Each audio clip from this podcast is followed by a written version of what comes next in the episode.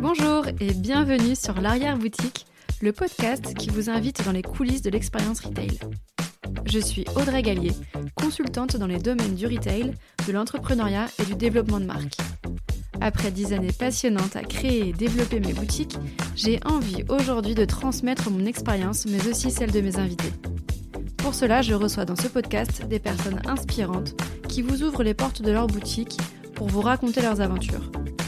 Je vous livre aussi, dans des épisodes boîte à outils, des pensées et astuces pour vous motiver et vous aider dans vos projets retail. Très bonne écoute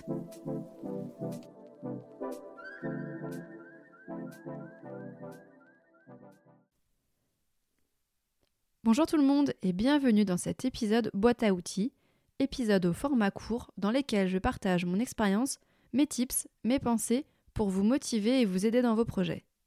Ici, pas de recette magique, car chaque projet, chaque entrepreneur et entrepreneuse est différent et unique. Mon objectif Vous inspirer, vous faire réfléchir et surtout vous aider à passer à l'action. Je vous réserve une petite annonce à la fin de cet épisode. Aujourd'hui, j'avais envie de parler avec vous de l'élément central du retail, le local. C'est dans ce local que votre projet va voir le jour et se développer. Alors la recherche de son local, c'est vraiment une étape primordiale qu'il ne faut pas faire à la légère et pour laquelle j'ai tout un tas de conseils et de retours d'expérience à vous faire. Tout d'abord, il y a un prérequis indispensable.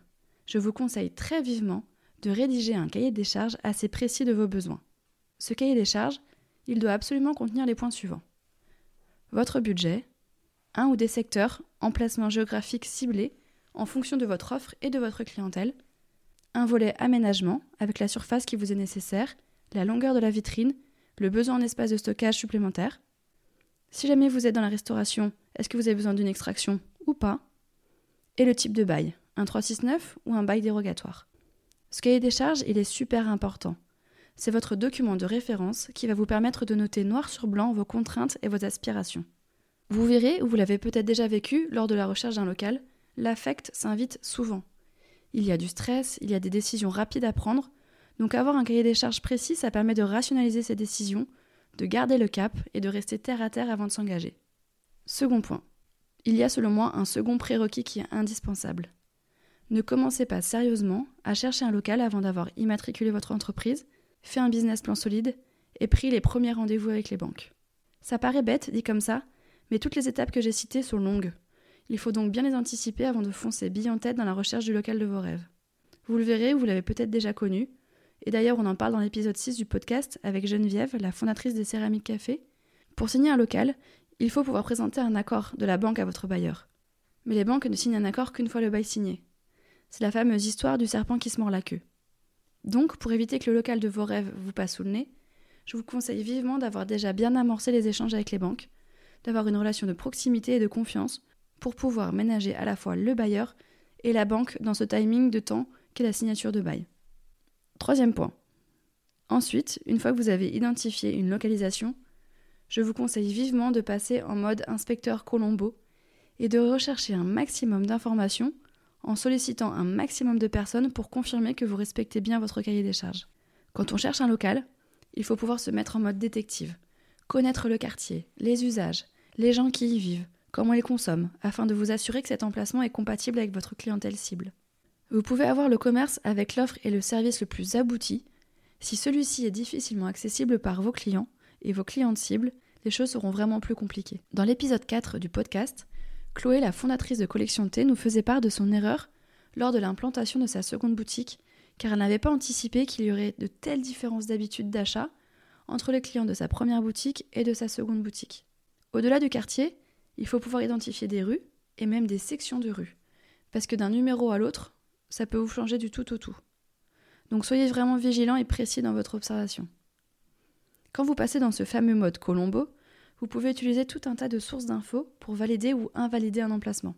Alors je pense à l'observation de terrain, c'est-à-dire vous positionner dans la rue et observer en fonction des jours de la semaine, des horaires, la fréquentation de la rue. Les commerçants de quartier, que vous pouvez aller questionner et échanger avec eux, ce sont quand même les personnes qui sont le plus à même de vous renseigner.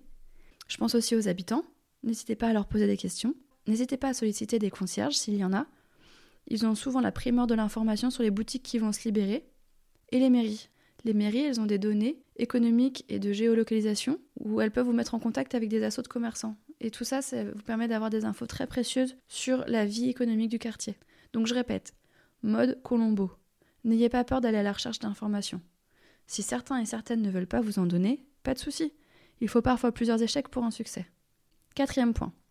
En plus des interlocuteurs traditionnels que sont les agences et les propriétaires particuliers, pensez bien aux mairies qui souhaitent dynamiser et diversifier l'offre commerciale de leur ville. Suite à la crise Covid, de nombreuses initiatives ont été mises en place par le gouvernement et les communes dans le cadre du plan en faveur du commerce de proximité, de l'artisanat et des indépendants. Vous pouvez vous rapprocher de la mairie, et notamment du manager du commerce de votre commune, ainsi que les CCI qui sont vos alliés. Il y a les foncières de redynamisation, qui ont acheté des locaux vacants ou des commerces sur le point de fermer les rénovent et les louent à des tarifs préférentiels à des commerçants qui cherchent un local. Par exemple, à Paris, c'est la CEMAEST. Enfin, il y a les bailleurs sociaux des villes qui facilitent l'installation des locataires en leur proposant des conditions de location attractives. Pas de droit d'entrée, pas de caution, pas d'honoraires, des loyers de marché raisonnables. Et là, pour Paris, par exemple, je pense au GIE Paris Commerce. Enfin, mon dernier conseil, ce serait de ne pas vous précipiter. Ne pas vous précipiter sur le premier local parce qu'une fois le bail signé, vous êtes engagé. Donc vraiment prenez le temps de réfléchir et prenez du recul. Prenez le temps de faire relire les documents par des professionnels et prenez le temps de voir si ce local coche toutes les cases de votre cahier des charges. Pensez à vous renseigner sur les potentiels travaux de copropriété ou de voirie à venir. Et je vous dis ça parce que j'ai moi-même fait les frais de cette situation à l'ouverture de ma première boutique. La copropriété avait signé un ravalement de façade qui a duré six mois et c'était une très très grosse nuisance pour nous. Alors si je fais un petit récapitulatif de mes cinq conseils. Signer le bail de votre local va vous engager pour une durée certaine. Donc ne prenez pas cette recherche à la légère. Listez dans un cahier des charges vos besoins impératifs et no-go pour avoir un document de référence qui vous aidera dans votre arbitrage et vous aidera à rester lucide et stratégique dans votre choix. Anticipez un maximum le moment de la signature en ayant un projet abouti, un business plan validé par une ou des banques pour éviter que quelqu'un ne vous grille la priorité car sa banque sera plus réactive que la vôtre. Mettez-vous en mode Colombo pour vous assurer que le local valide votre cahier des charges. Ne négligez pas l'aide que peuvent vous apporter les mairies, CCI et autres organismes dans la recherche d'un local. Et enfin, prenez le temps et gardez la tête froide. Comme j'aime bien le faire à la fin de chaque épisode boîte à outils, je vous propose de passer à l'action. Si vous êtes au début de votre aventure retail et que vous commencez à vous pencher sur la recherche d'un local, c'est le moment de dégainer vos stylos, carnets ou logiciels de notes. Premièrement, rédigez votre cahier des charges, clair et concis, avec les éléments cités pendant le podcast. Ensuite, contactez au moins trois banques pour initier les premiers échanges. Bien entendu, il vous faut un cabis et surtout un business plan solide. Troisième point, listez vos 2-3 quartiers de référence, enfilez votre impair de Colombo, arpentez les rues ciblées, questionnez pour confirmer ou invalider vos hypothèses de localisation. 4. Prenez un rendez-vous avec la mairie et notamment avec le manager du commerce ou le service économique de votre commune, et prenez un rendez-vous à la CCI de votre région pour vous présenter et en savoir plus sur les possibilités de soutien à votre future implantation.